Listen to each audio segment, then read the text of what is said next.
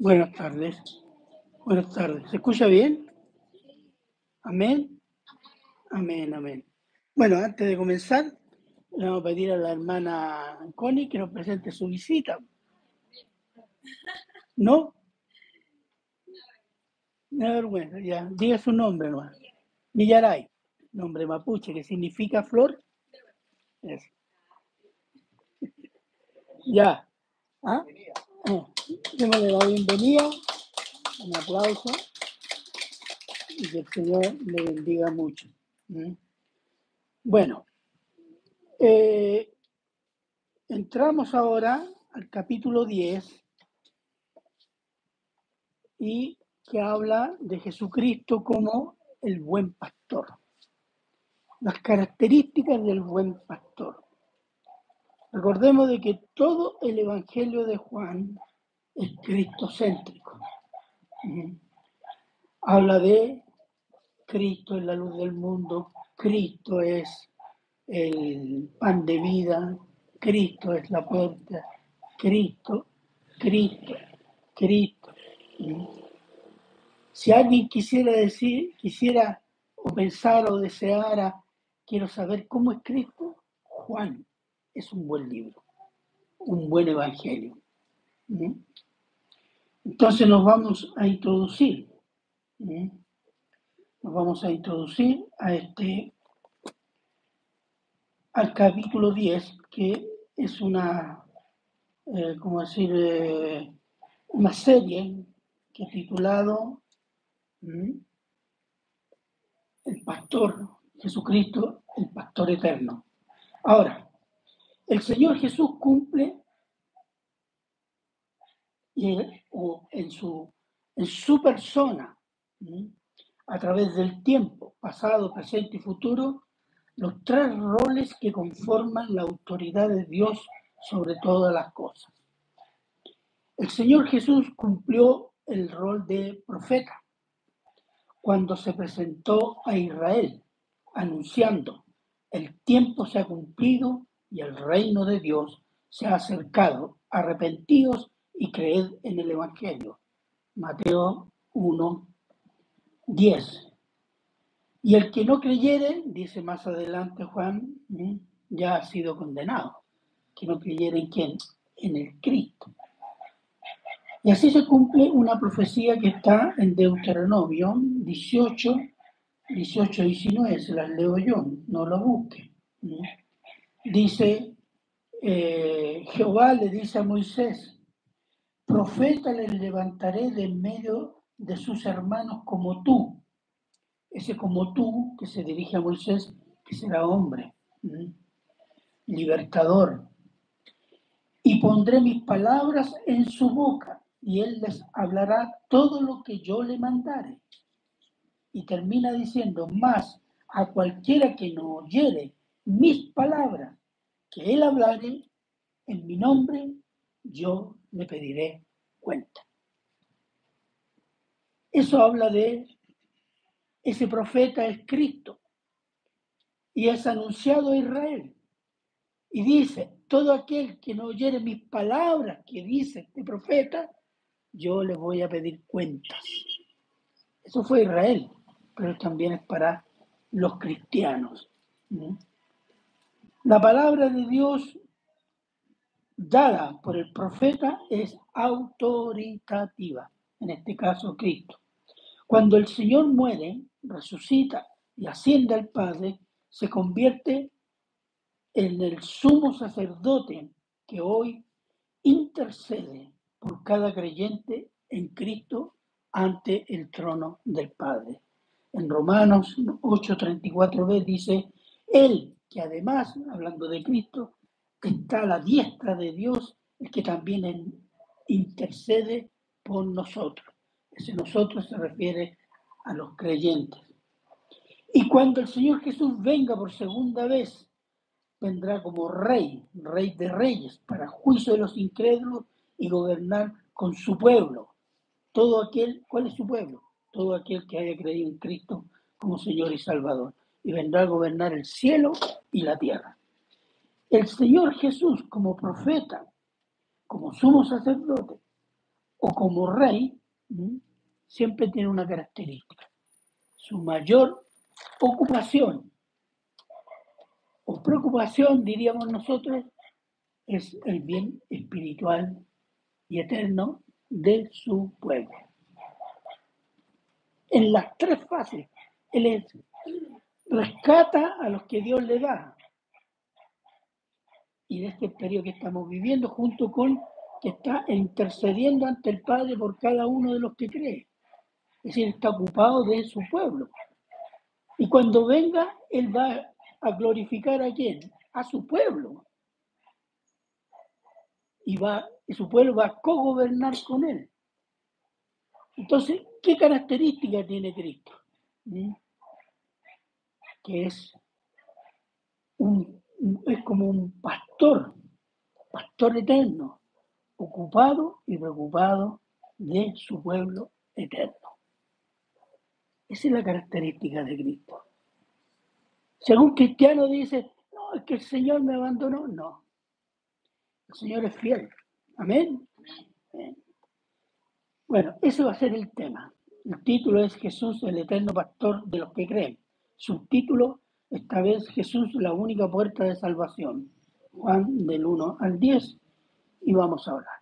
Padre bueno, eterno y misericordioso Señor.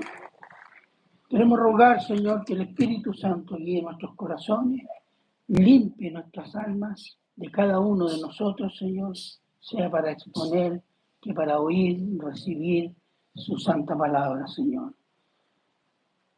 Este es un párrafo que exalta a Cristo, Señor. Que el Espíritu Santo ponga este gozo en nuestro corazón de exaltar y de saber que tenemos un enorme, inmenso y eterno Salvador en nuestro corazón. Gracias, Padre, por esta bendición y se lo agradecemos siempre en Cristo Jesús. Amén y amén. Bien, vamos a ver del versículo 1 al 6, capítulo 10, ¿qué tenemos ahí? El Señor Jesús hace una alegoría. Porque cuando termina, fíjese en el versículo 6 eh, dice, esta alegoría les dijo Jesús, ¿a quién? A los judíos. Pero ellos no entendieron que era lo que les decía. Entonces está hablando de una alegoría. A ver, ¿quién puede decirme qué es una alegoría? Ah, a ver, los teólogos del instituto. ¿Qué es una alegoría? Bueno, generalmente es una figura literaria que se usa mm, para expresar ideas, conceptos o relatos espirituales. Eso en general. Vamos a dar una definición más precisa. Es una palabra compuesta del griego alos, se escribiría ayos sin H, que significa otro. Agora, que significa discurso o asamblea. Entonces sería alegoría, alegora. Y se define como figura literaria que expresa en símbolos visibles una idea o un relato espiritual o artístico escondido o velado, haciéndolo evidente a todos. ¿Se entendió? No. Ahora lo vamos a ver en práctica en lo que relata el Señor. ¿Mm? El Señor Jesús relata eventos de la crianza de y cuidados de las ovejas por un pastor. Y esa es una costumbre de casi todas las familias israelitas. Las familias a veces tenían poquitas ovejas otras familias tenían muchas ovejas, pero había algo en común, que cada localidad tenía el mismo redil, corral, en el mismo corral. Entonces, cuando llegaba la noche, todos los pastores llevaban las ovejas al redil común. Cerraban porque era un muro, una cerca, estaba cercado, este era un terreno cercado, y tenía una sola puerta. Y los varios pastores se ponían de acuerdo y contrataban por ciertos periodos un portero. Entonces el portero se ponía, cerraba la puerta y él dormía ahí en la puerta. Y tenía un palo para espantar a los lobos que querían saltar el cerco para ir a, engolosinarse las ovejas.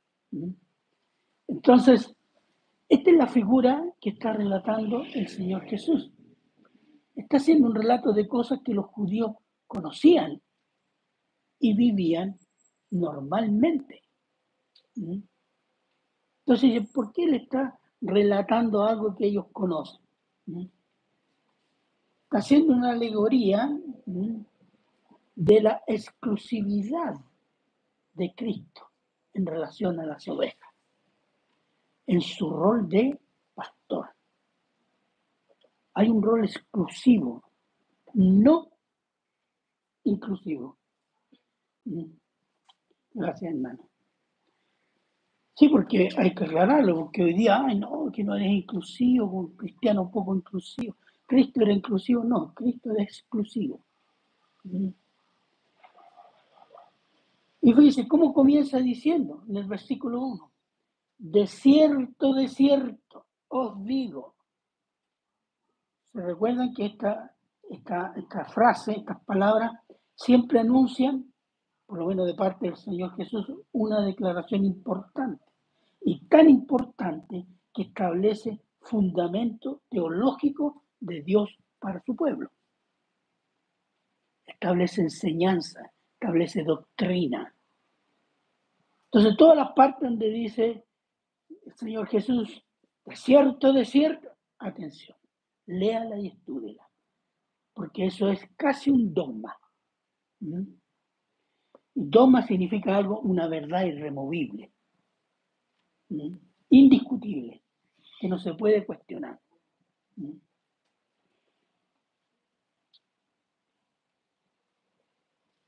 ¿Cuál era la costumbre de los judíos en los cuidados de, los, de las ovejas?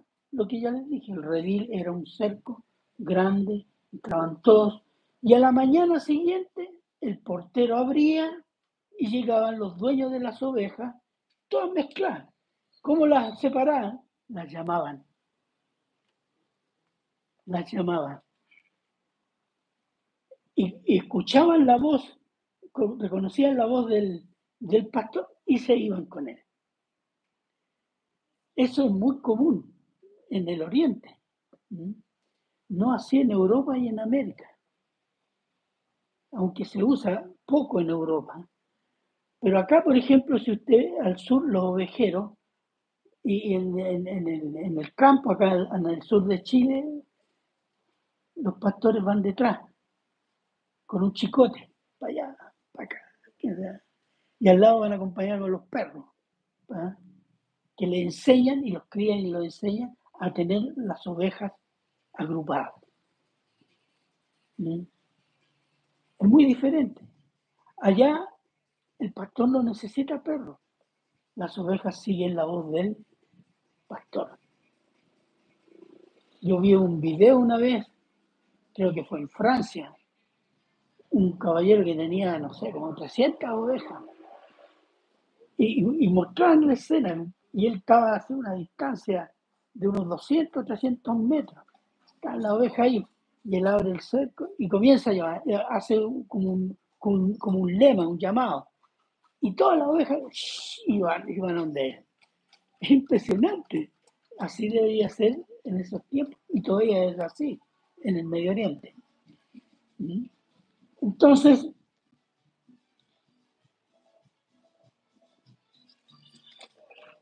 ¿Qué es lo que está haciendo el Señor Jesús? Está haciendo una alegoría.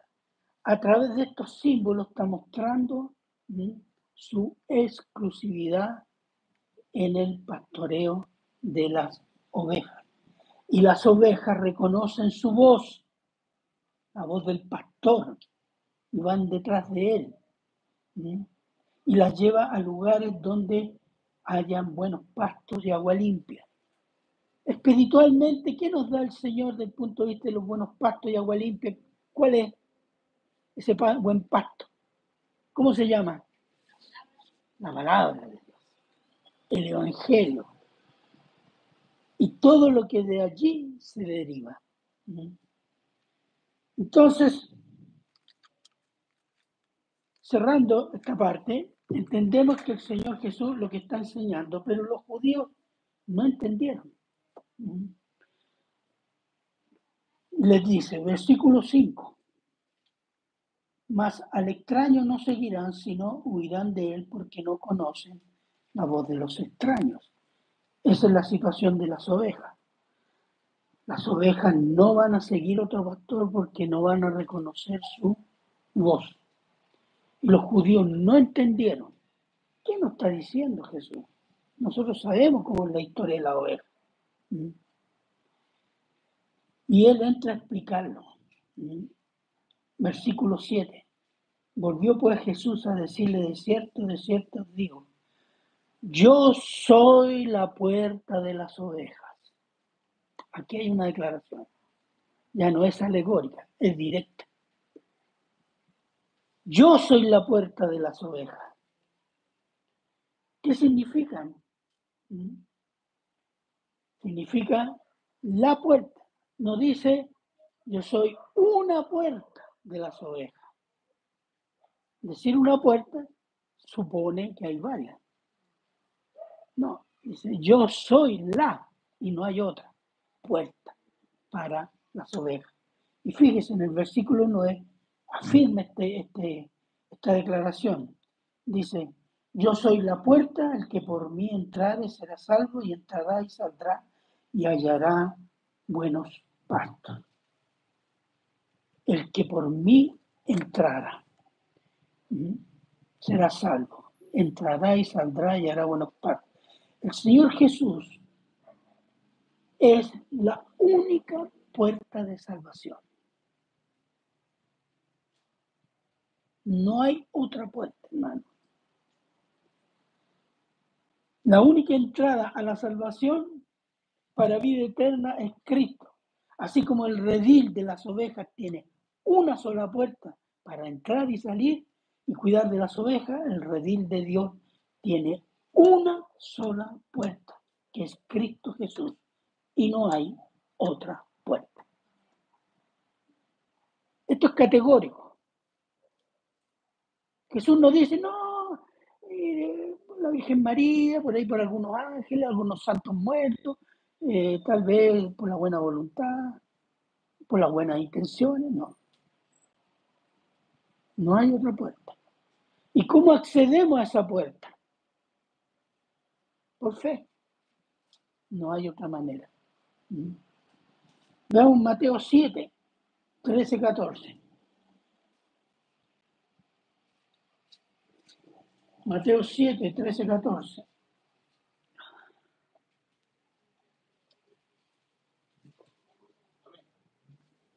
Entrad por la puerta estrecha, porque ancha es la puerta y espacioso el camino que lleva a la perdición, y muchos son los que entran por ella, porque estrecha es la puerta y angosto es el camino que lleva la vida y pocos son los que la hallan. Cristo es una puerta estrecha, hermano. No es una puerta ancha. Yo no puedo entrar a mis condiciones. No puedo decir, mira, descargo esta parte de esta mochila, pero esta otra mochilita me la, me la tengo. No. La puerta es estrecha que voy a tener que dejar esa mochila y cualquier otra mochila que lleve en el corazón, dejarla afuera. Y hablando de mochila de pecado, en el sentido. Tengo que reconocer eso. Y reconocer que la puerta es estrecha significa que no a todos les gusta la puerta estrecha. A la, la mayoría les, le gusta la puerta ancha. La puerta ancha es inclusiva, tolerante, amistosa. ven. Y el Señor te va a solucionar todos los problemas. No, no tienes pecado. El Señor es amplio. ¿Mm? Esa es la puerta ancha. Pero eso lleva a la perdición. Entonces, el Señor Jesús viene afirmando y declarando en el Evangelio de Juan alguna su exclusividad de varias maneras. Por ejemplo, Juan 8:12, ¿qué dice? Yo soy la luz del mundo. El que me sigue no andará en tinieblas, sino que tendrá la luz de la vida. No dice yo soy una de las luces. Hay otras luces que da Mahoma, Buda. No, no hay otra luz.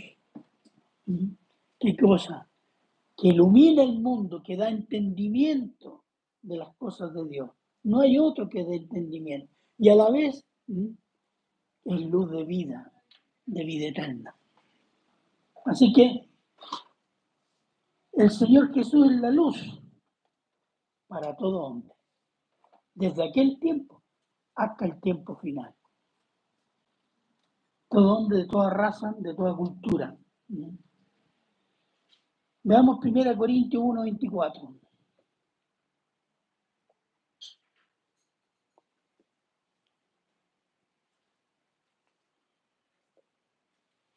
Dice, más para los llamados así judíos como griegos, gentiles, que creen en Cristo, Cristo es poder de Dios y sabiduría de Dios. Si usted quiere tener la luz de Dios, tiene que tener a Cristo, porque Cristo es la sabiduría de Dios para el que cree. La sabiduría mundana, la sabiduría humana, que a veces nos parece tan sabia, tan profunda, no nos lleva a Dios, nos lleva al culto del hombre, al culto de mi intelecto, al culto de mis valores, al culto de mi ego, pero no a Dios. Si queremos conocer a Dios, Solo Cristo es el camino, porque en Él está la sabiduría de Dios. Juan 11, 25.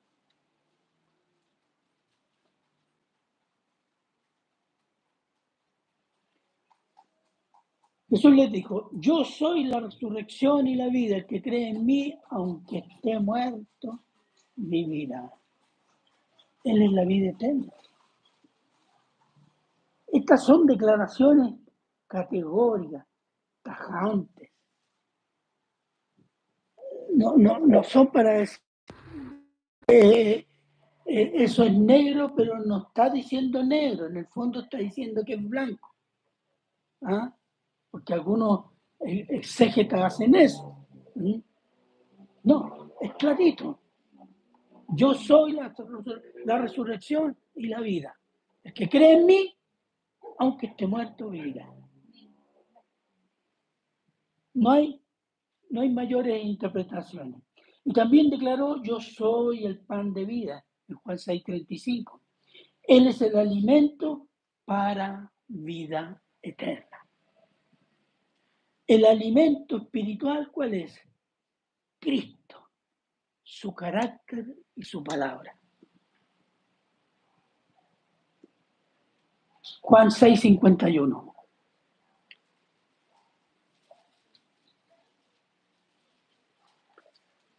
Yo soy el pan vivo que descendió del cielo y si alguno comiere de este pan, vivirá para siempre y el pan que yo daré en mi carne, la cual yo daré por la vida del mundo. Ahora, este pasaje está en el capítulo 6, uno para entenderlo tiene que leerlo todo, pero no está hablando, como dicen los católicos, de la Eucaristía, no que hay que comerse a Cristo.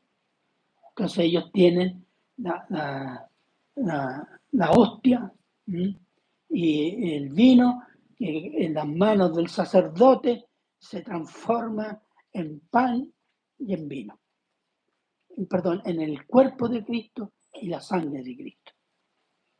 Uno lo mira y dice, ¿dónde estará? Pero son, digamos, imaginaciones católicas. Cuando en realidad alimentarnos de Cristo significa obediencia a su palabra, asimilarse, asimilarse al carácter de Cristo por el poder del Espíritu Santo que vive en el creyente. Comer a Cristo es amor a Cristo, obedecer a Cristo y querer asemejarse a Cristo.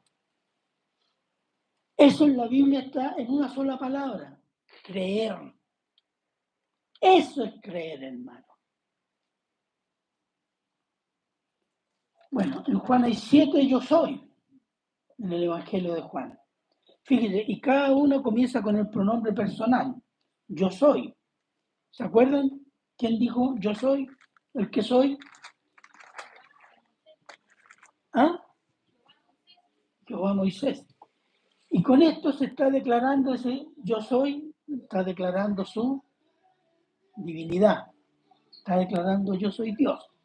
Y cuando Cristo declara yo soy el pan de vida, la luz del mundo, la puerta, está declarando que Él es Dios, que da el alimento eterno, la vida eterna, el entendimiento eterno y la entrada a la eternidad a sus ovejas, que son las que creen, a sus elegidos.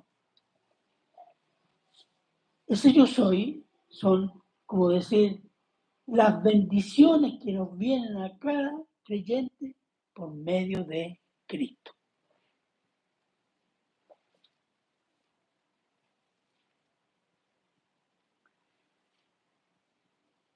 Parece obvio.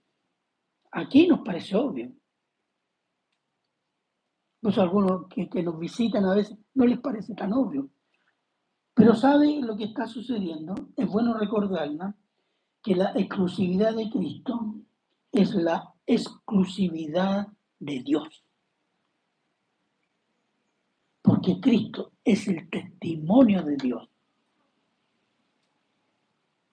Y Cristo es el testimonio más acabado y completo de Dios, de la persona de Dios, del propósito de Dios, de la obra de Dios. Entonces no es una exclusividad del Hijo y no del Padre. No, esa exclusividad viene de Dios. Y tenemos que renovarnos cada cierto tiempo en este pensamiento en nosotros, ya que estamos siendo bombardeados todos los días de doctrinas que destronan y derrocan a Cristo y a Dios de la exclusividad de la salvación en los corazones de los hombres. Eso lo escuchamos a cada momento. Y a veces se nos adormece la conciencia y nos parece tan natural. Y nos, nos están acostumbrando. Entonces cuando nos dicen fanático, no, yo no quiero hablar mucho porque si no van a decir que soy fanático. Es decir, estamos interiorizando lo que está haciendo el mundo de los cristianos y de Dios y de Cristo. ¿Mm?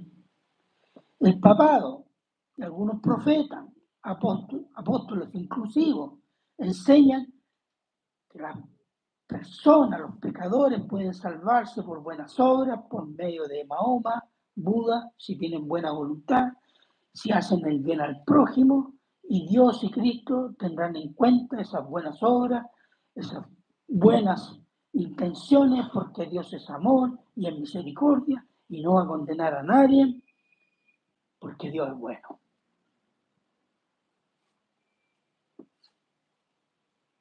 a veces me de algunas algunas predicaciones ya a veces la escuchaba un poco entender su lógica ya ya ya me vienen mm. ¿Y cuál es la razón de fondo? Hay una razón de fondo. ¿Sabe cuál es? Y lo dicho el Papa Y el problema es que es popular dentro de los evangélicos. ¿Cuál es? ¿Mm? Que todo ser humano es hijo de Dios. ¿O no? Todos somos hijos. No, ese es un concepto masón. ¿Sabía usted? Es un concepto que yo se lo escuché a masones. Ellos tienen un concepto de Dios universal, salvación universal, bendición universal. ¿Mm? Fíjese que el diablo nos ha metido su doctrina dentro de la iglesia. A pesar de lo que dice Primera de Juan 2, no lo voy a citar, pero... Entonces, ¿y por qué se ha aceptado eso? Porque se ha adormecido nuestra conciencia. Hemos, nos hemos mantenido en la perdón, superficialidad en la escritura. No discernimos, no preguntamos, no estudiamos, no obedecemos. Y eso nos mantiene ahí en la superficie, listo para recibir cualquier porquería. Entonces, y se ha fabricado un Dios y un Cristo adomesticado a los pensamientos y deseos de hombres y mujeres carnales. Y con ello han borrado el pecado, el arrepentimiento, la condenación y la santidad. Se ha deformado el carácter de Dios y de su Hijo, haciendo de ellos ídolos mentirosos. Eso es lo que estamos viviendo ahora, hermano. En un tiempo más yo no voy a poder hacer esta prédica, hermano. No digo la próxima semana, el próximo mes.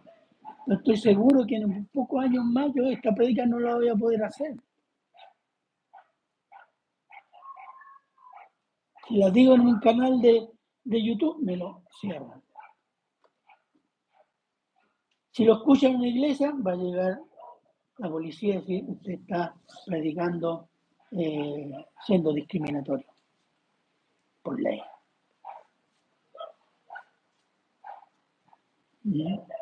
Efesios 4, 13 al 15.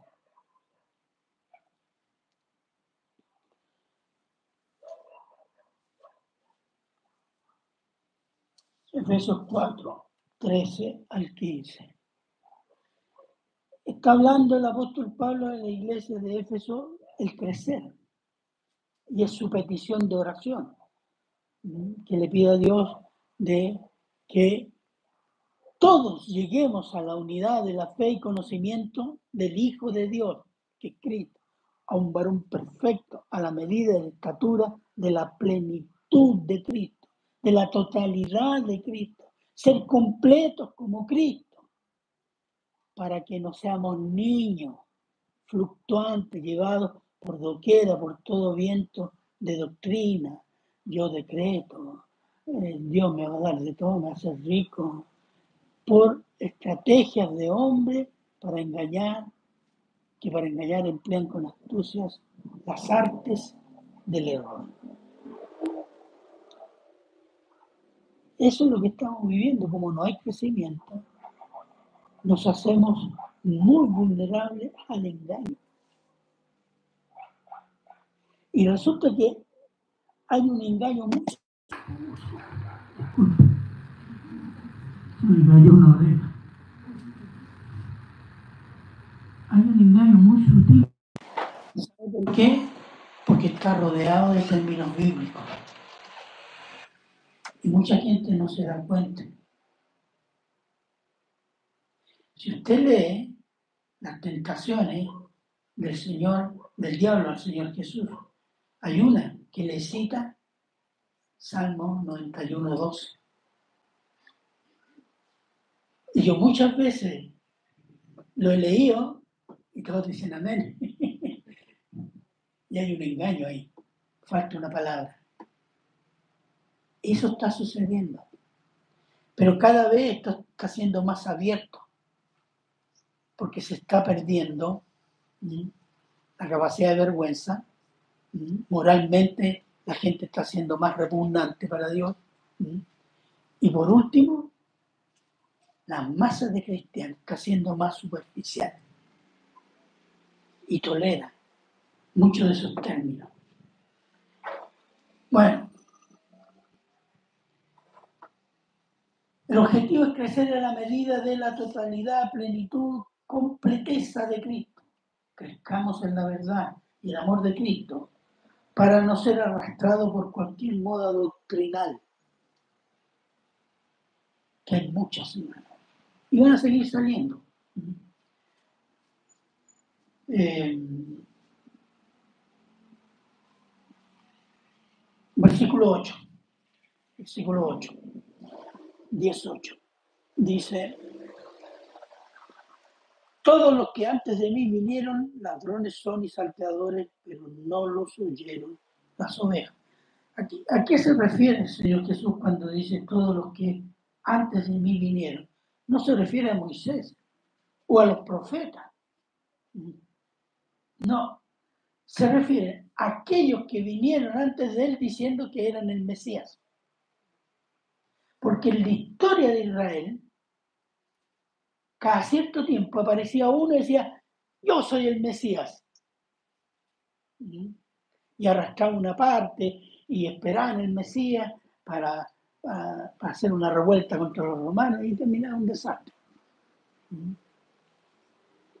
Entonces, a eso se refiere. Se refiere a que esos personajes que se declaraban en Mesías eran ladrones, son salteadores de las ovejas. Pero las ovejas verdaderas de Dios no los oyeron. En Israel, las ovejas de Dios, ¿cómo son llamados? El remanente. El resto significa un remanente va a creer de los judíos, del pueblo elegido, va a creer en Dios y va a ser fiel a Dios. Primera de Reyes, 19, 18.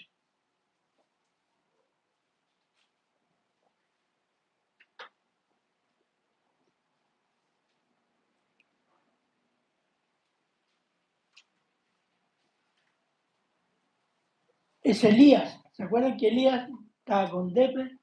Señor, Señor, me, persiguen. Y tu pueblo, Señor, está adorando ídolos. Dice quejada, puras quejabanzas del profeta Elías. ¿Mm? ¿Y qué le dice Elías? Dice, entre las cosas que le dice, yo haré que queden en Israel siete mil, cuyas rodillas no se doblan ante Baal y cuyas bocas no lo besaron.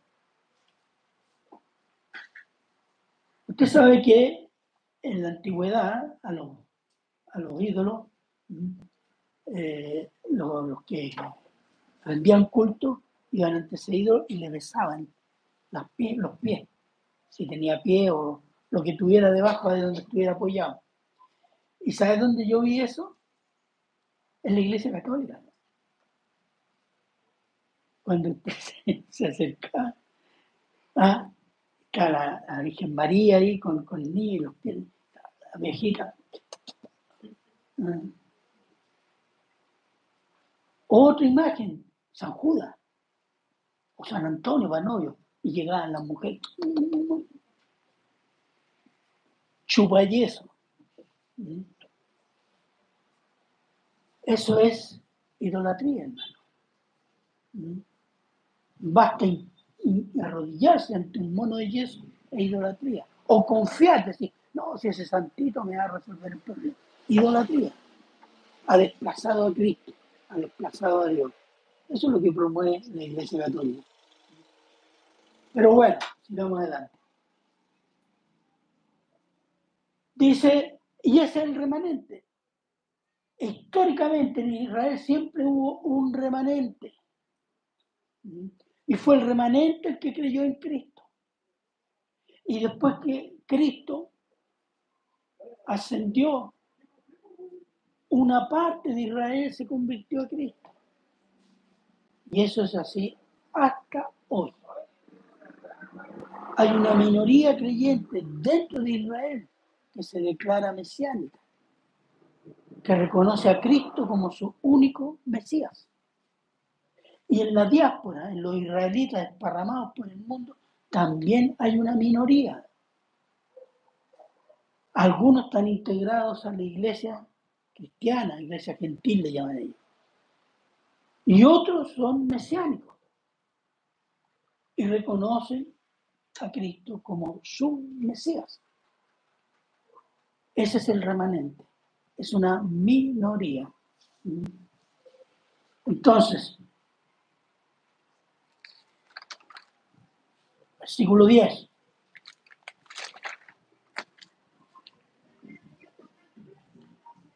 Dice, el ladrón no viene sino para hurtar, para matar, y matar y destruir. Yo he venido para que tengan vida y para que la tengan en abundancia. Aquí hay un contraste entre el ladrón y el pastor verdadero. Cuando dice el ladrón viene al redil de las ovejas para hurtar, ¿qué significa hurtar? No es un pariente del padre hurtado, no. Hurtar es robar. ¿Y qué roba? La esperanza. ¿O no? Matar. ¿Qué mata? La fe. Y destruir, ¿qué cosa? La vida espiritual del creyente. Y para ello, ¿qué es lo que hace? El ladrón usa la duda, la falsa doctrina, los sentimientos carnales, que se resume en una frase, caminar por ver y no por fe.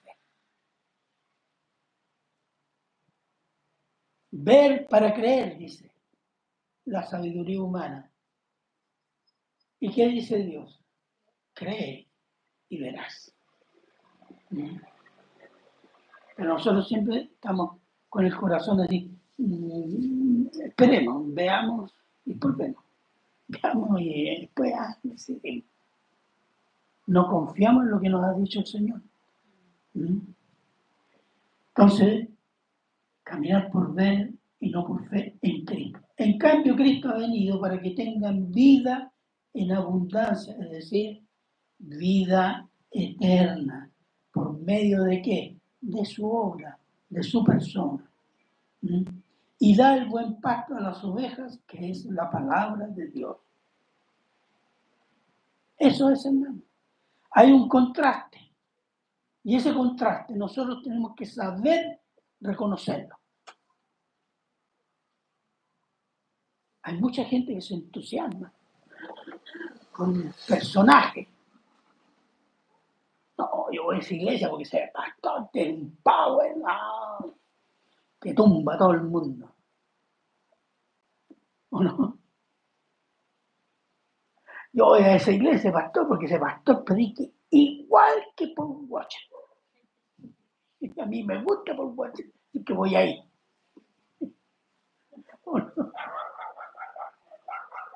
¿O no? Entonces, eso es carnal. Y eso puede hacernos caer en manos de ladrones, sus maestros. Entonces,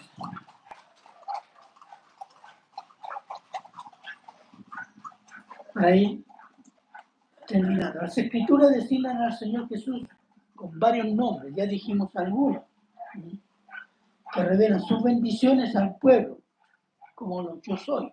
Yo soy el pan de vida, soy la puerta, yo soy la luz del mundo, pero hay otros nombres que revelan su naturaleza. Por ejemplo, Hijo de Dios, que revela su naturaleza divina.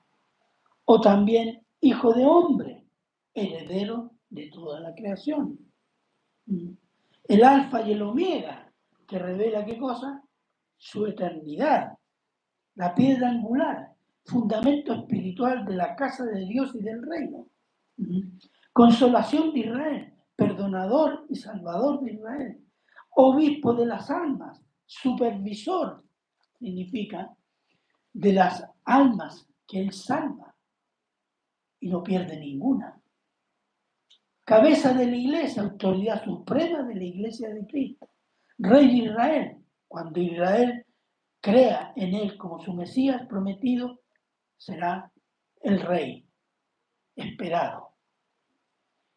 El unigénito del Padre, el único en su género, Dios hecho hombre, príncipe de paz, gobernante de la paz de Dios, el hijo de David, rey descendiente de David, el verbo, palabra de Dios, que es palabra de Dios hecha carne.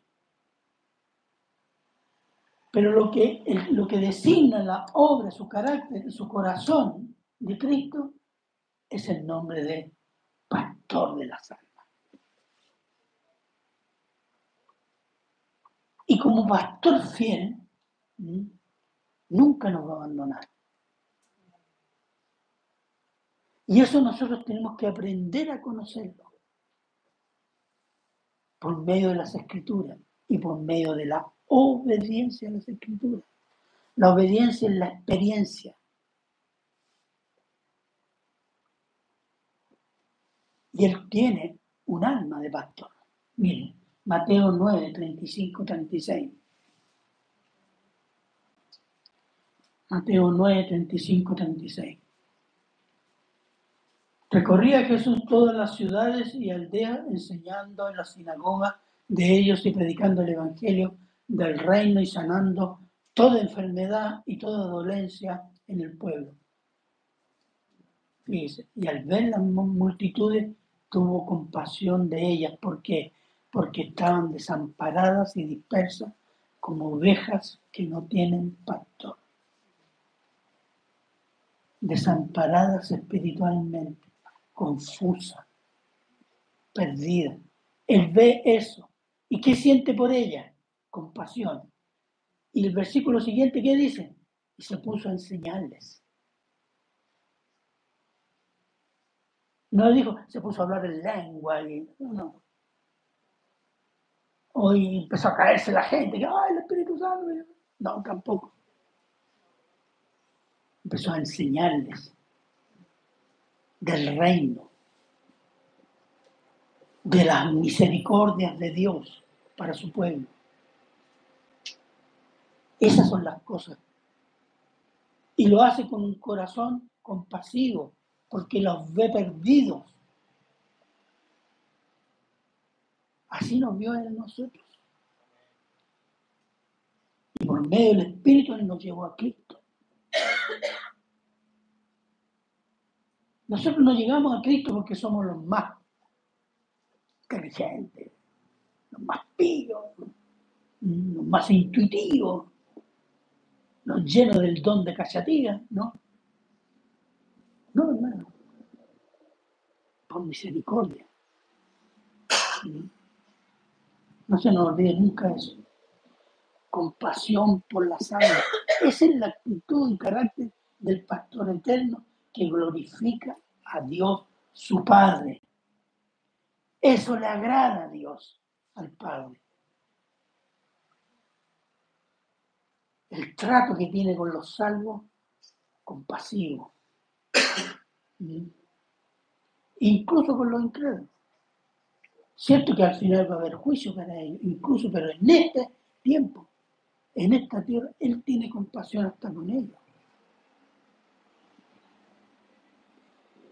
Por ello Dios castigará a los malos pastores, a los falsos pastores, a los falsos maestros que se aprovechan de las ovejas de Dios y deshonran a su Hijo Jesucristo.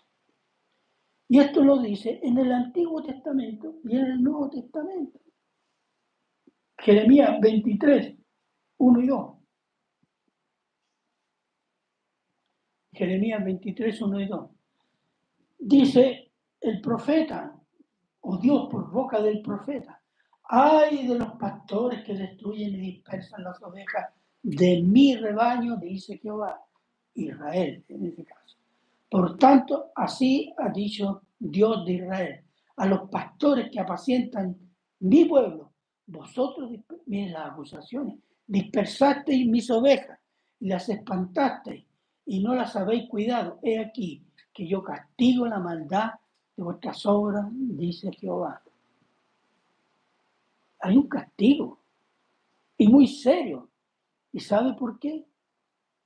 Porque esos pastores hicieron eso en el nombre de Dios. Se hizo, se usó en vano el nombre de Dios. Veamos, segunda de Pedro 2,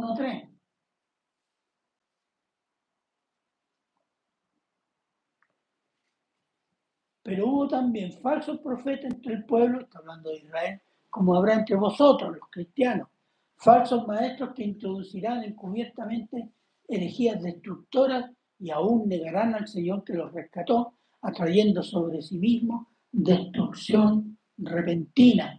Y muchos seguirán sus disoluciones por causa de los cuales el camino de la verdad será blasfemado, será deshonrado, se hablará mal de las cosas de Dios. Y por avaricia, ¿no le parece conocido eso? Harán mercadería de vosotros con palabras fingidas. Sobre los tales ya de largo tiempo la condenación no se tarda y su perdición no se duerme. Fíjese, los falsos maestros, los falsos son destinados hacer estopa. Oh, ¿Qué es lo que es eso? ¿Sabe lo que es la estopa? Es un paño que se envuelve en la punta de una antorcha, se llena de petróleo y se enciende. Los falsos maestros, los falsos pastores van a ser estopa en el infierno. ¿Qué significa? Es decir, estos falsos arderán más que el fuego del propio infierno. Debido a su maldad realizada usando el nombre de Cristo. Porque eso es lo terrible. Ellos engañaron a la gente para sí misma usando el nombre de Cristo. Y eso va a ser, eso, miren hermano, a mí me da miedo, a mí me da miedo. Digo, estos hombres no temen a Dios o no creen en el infierno. Isaías 1.31.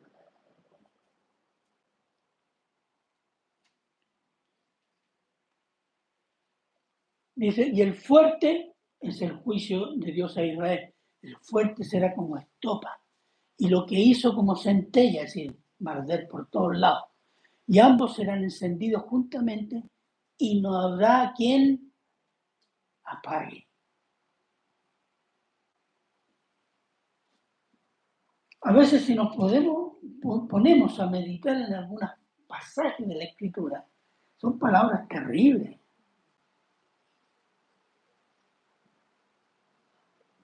Y lo consideramos terrible, porque no consideramos nuestro pecado tan terrible.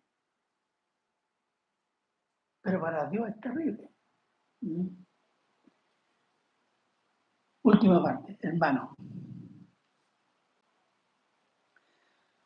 Sin estar firme viviendo en la palabra de Dios, es fácil caer en algún aspecto de la falsa doctrina también dejarnos llevar por el sentimientos carnales, la duda, la ira. Nos pueden llevar a aceptar más fácilmente algunas enseñanzas falsas que nos alejan de Cristo. Y fíjese que este es un proceso lento, gradual, es como va siendo una acumulación. Yo le voy a poner un ejemplo que es muy común. Es un pecado, un pecado regalón, como decía un pastor, que no le pedimos perdón al Señor porque es chiquitito, no lo confrontamos, no pedimos perdón, no nos arrepentimos y tenemos una vida espiritual superficial. Eso me hace vulnerable a alguna doctrina más tolerante. Si alguien, yo escucho al Papa, no, el Señor es puro amor. Ah, sí, tiene razón, Señor me ama, no importa un pecado, qué bueno. Entró. Yo estoy expresando así en términos gruesos o grotescos, pero en modos más sutiles. Por eso, hermano, esté vigilante con su corazón. Y usted no puede estar vigilante en su corazón sin la palabra. Porque si yo vigilo mi corazón con mis sentimientos, yo soy el mejor hombre, más santo, bueno que hay en este planeta. ¿O no? Atención, hermano. Nosotros vamos a seguir siendo bombardeados y presionados a aceptar la falsa doctrina y rechazar la Biblia. Y si no estamos bien parados en la palabra, vamos a caer. Yo ruego que la gracia de Dios sea abundante en cada uno de nosotros, que cuando llegue ese tiempo, el Señor nos ayude. Para su gloria, obviamente. Con eso yo he terminado este punto, pero lo llamo a meditar, hermano. A meditar.